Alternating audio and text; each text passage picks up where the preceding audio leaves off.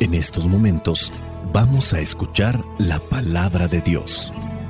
Dispón tu corazón para que el mensaje llegue hasta lo más profundo de tu ser.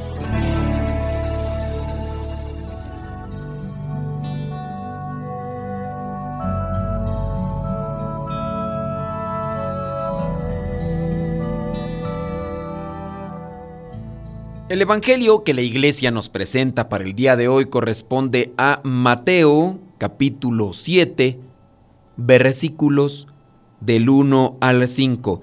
Dice así, no juzguen a otros para que Dios no los juzgue a ustedes, pues Dios los juzgará a ustedes de la misma manera que ustedes juzgan a otros, y con la misma medida con que ustedes den a otros, Dios les dará a ustedes. ¿Por qué te pones a mirar la astilla que tiene tu hermano en el ojo y no te fijas en el tronco que tú tienes en el tuyo? Y si tú tienes un tronco en tu propio ojo, ¿cómo puedes decirle a tu hermano, déjame sacarte la astilla que tienes en el ojo? Hipócrita, saca primero el tronco de tu propio ojo y así podrás ver bien para sacar la astilla que tiene tu hermano en el suyo. Palabra de Dios, te alabamos Señor. Señor Jesucristo, nuestro divino Salvador, gracias te damos por tu infinito amor escuchamos en la palabra, te recibimos y adoramos en la Eucaristía, te servimos en los hermanos.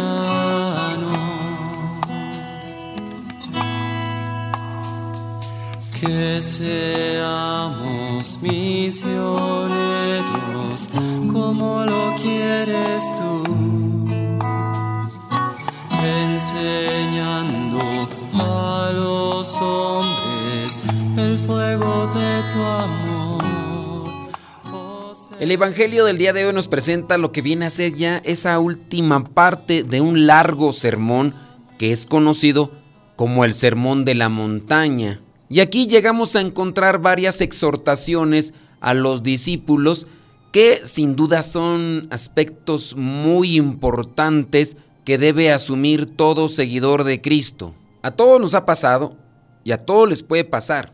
De repente estamos caminando tras las huellas de Cristo en este llamado que Él nos ha hecho. Comenzamos a notar un cambio en nuestra vida y de repente ya nos sentimos perfectos. Y nos sentimos perfectos porque hacemos una comparación de los defectos que tenemos con los defectos de otros. A veces notamos cierto tipo de cambio, antes yo hacía cierto tipo de cosas desagradables ante Dios. Ya no las hago.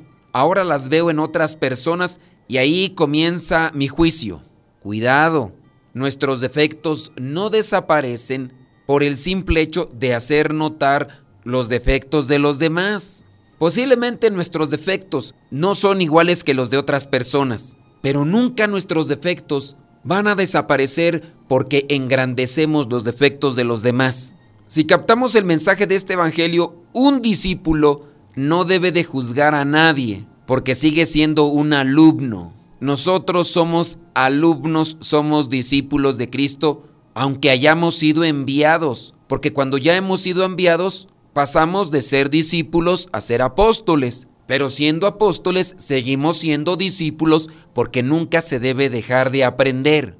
Entonces el discípulo no debe de juzgar a nadie. Y aquí, ojo y cuidado con la palabra juzgar. Juzgar es emitir juicio, dar a conocer los defectos de otras personas como una señal de corrección, como un llamado a la corrección, a la conversión, no es hacer un juicio. Hacer un juicio es condenar a la persona por lo que está haciendo. Ese es un juicio. Te vas a ir al infierno. Te va a castigar Dios. Ya estás perdido.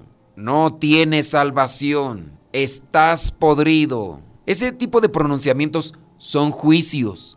una persona peca, sea quien sea, tú, yo o quien sea, tenemos vida, entonces podemos hacer un cambio en nuestras actitudes, en nuestras palabras, en nuestros pensamientos. Y muchos de nosotros hemos cambiado gracias a la corrección con caridad, gracias a que otra persona me lo ha hecho notar. Y con base a que otra persona me lo ha hecho notar en su predicación, en su reflexión, en su consejo, eso no quiere decir juicio. Juzgar corresponde únicamente a Dios. Además, Jesucristo nos señala la deformación de conciencia cuando nos dedicamos solamente a hacer juicios o a condenar a las personas. Y nosotros podemos llegar a la deformación de la conciencia si no somos corregidos también en ese aspecto. Y es que en muchos de los casos, cuando nosotros adoptamos o tomamos ese papel de jueces condenando o enjuiciando la vida de los demás, y viene otra persona a hacernos una corrección, más que atender, más que hacer caso, nos enojamos. ¿Cómo es que otra persona ahora me está haciendo el juicio a mí? Cuando se deforma la conciencia, perdemos lucidez en nosotros, perdemos una visión clara de nuestras vidas. Vamos a ser honestos, una mayoría de nosotros nos consideramos jueces de los demás, porque es más fácil hacer un juicio sobre los demás que sobre nosotros mismos. En este caso yo consideraría que si a alguien tenemos que juzgar es a nosotros mismos, porque somos nosotros mismos los que nos conocemos. Dice por ahí una fiel seguidora de Cristo, a Dios el juicio, a nosotros la compasión, porque el que acusa busca condenar, no siempre busca la verdad. Y hay que tener cuidado. Aquí estas palabras de nuestro Señor Jesucristo no imponen a sus discípulos la prohibición de formarse un juicio moral sobre la conducta del ser humano. Lo que condena es todo intento de corregir a los demás antes de haberse aplicado a sí mismo esa norma de conducta. Juzgar se entiende por esta inclinación que experimenta el ser humano a criticar y a encontrar defectos en el prójimo dando una sentencia a ellos. Quien se dedica a practicar la crítica implacable pierde toda lucidez y ahí es donde se comienza a dar la deformación de la conciencia.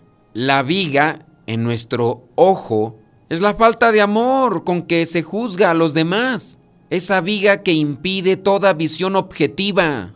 Esa viga que nos hace más perfectos ante los demás, pero que no nos permite ver nuestra realidad porque es la misma soberbia que cargamos en nosotros. El primer paso para poder ayudar a los demás es la sincera evaluación de nuestras propias limitaciones. Y es que a veces nos corregimos en esto, pero volvemos nuevamente a caer en el error. Solo el que logra superar sus fallos personales puede alcanzar una visión suficientemente aguda como para poder ayudar a sus semejantes hay que sacar la viga que tenemos en el ojo para poder ayudar mejor al hermano. Porque quizá a lo mejor hay buena intención, pero no se podrá hacer una buena corrección cuando nosotros mismos estamos más plagados y más cargados de defectos. Hay que entender que Dios quiere la salvación de todos los hombres, la salvación de cada ser humano. Y ahí estamos también nosotros incluidos, pero tenemos que ayudarnos para poder ayudar a los demás. Tú y yo, en la medida que aceptamos el seguimiento de Cristo, nos convertimos en hermanos. Los hermanos no estamos aquí para juzgarnos unos a otros, sino para ayudarnos a crecer como en una familia cuando hay amor. Hay que alertarse de las desviaciones que en ocasiones se dan del camino. Pero esas llamadas de atención, esas correcciones, tienen que hacerse siempre desde el conocimiento del otro. Se tienen que hacer con caridad, con tacto, con amabilidad, con humildad. Cuando hemos sacado esa viga, esa debilidad de nuestras vidas, incluso podemos ayudar con mayor objetividad a la otra persona y hasta podemos ser más pacientes porque sabemos lo que cuesta. Solo quien ha experimentado la propia debilidad y es consciente de ella puede ser capaz de ayudar a los demás a superar sus limitaciones. El asumir mi debilidad me hace amar lo pequeño de mí y también a su vez lo pequeño de otros. Sí, hay que aceptar y asumir nuestro papel de profetas que hemos recibido desde el bautismo. Hay que anunciar, hay que denunciar y hay que esforzarnos nosotros en quitar esos defectos que a veces están ahí medios adormecidos, después crecen, agarran fuerza. No hay que ser tan duros, tan exigentes con los demás, aun cuando nosotros ya no estemos en el mismo nivel de pecado. Hay que darse cuenta que también nosotros podemos descuidarnos y aquello que ya teníamos en cierto modo controlado puede volverse a desbocar y todo aquello que hayamos dicho señalando los defectos de los demás puede venirse en nuestra contra y puede causar tremenda decepción en aquellos que nos hayan escuchado. Hagamos un esfuerzo todos los días. Estamos en la casa del jabonero, el que no cae resbala. Sí hay que hacer un llamado fuerte para aquellos que lo hacen todavía con intención, porque hay personas que desde su debilidad a veces no tienen control ni conciencia de sus actos. Pero hay otras personas que aún teniendo la posibilidad de dar un paso atrás, cuando se presenta la tentación, aún así deciden caminar hacia adelante buscando la satisfacción del placer desordenado. Regularmente a quien más se nos juzga es a los que nos dedicamos a predicar la palabra, porque el que predica se compromete. Por eso habrá algunos que igual no quieren predicar porque no quieren comprometerse. Pero el juicio de Dios no es más severo para los que predican, el juicio de Dios va de igual manera para los que no predican o los que predican, siempre y cuando lo hagan con esa libre intención y sin esa falta de contención, porque a los que predicamos se nos puede juzgar públicamente de manera más severa. La vergüenza puede ser todavía mayor, pero de igual manera al que no predica, si no tiene esa intención de purificación, el juicio de Dios cae sobre esa misma persona con el mismo peso. Sobre este punto creo que la lectura también nos llama a ser misericordiosos. La enseñanza evangélica nos invita a que dejemos en manos de Dios juzgar las intenciones de los demás y aprendamos a aceptar y abrazar a nuestro prójimo como hermano querido para ayudarlo, no para condenarlo. Que valoremos a los demás sin condenas ni descalificaciones y al fin de cuentas como rezamos en el Padre Nuestro. Sí, en esa parte donde dice, perdónanos nuestras ofensas, como también nosotros perdonamos a los que nos ofenden.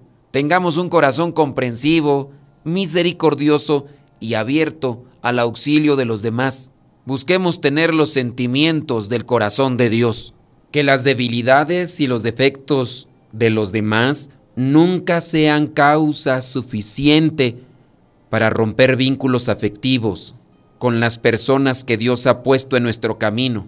Pidámosle al Espíritu Santo siempre lucidez para que tengamos en cuenta que nosotros también somos débiles y frágiles. Y si en este momento no nos encontramos en el mismo nivel de pecado, muy posiblemente antes lo estuvimos. Y si nunca lo hemos estado, hay que darle gracias a Dios, porque sin duda las circunstancias y la compañía que teníamos en el pasado nos ayudó para mantenernos fuera de ese campo minado que nos puede llevar al pecado. Busquemos tener un corazón compasivo y misericordioso como el Señor lo tiene para con cada uno de nosotros. Espíritu Santo, fuente de luz, ilumínanos. Espíritu Santo, fuente de luz, llénanos de tu amor. La bendición de Dios Todopoderoso, Padre, Hijo y Espíritu Santo, descienda sobre cada uno de ustedes y les acompañe siempre.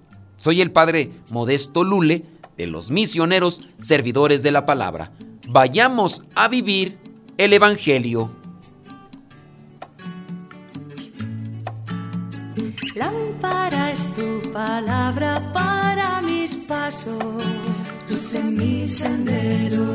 Lámpara es tu palabra para mis pasos, luz en mi sendero palabra es la luz.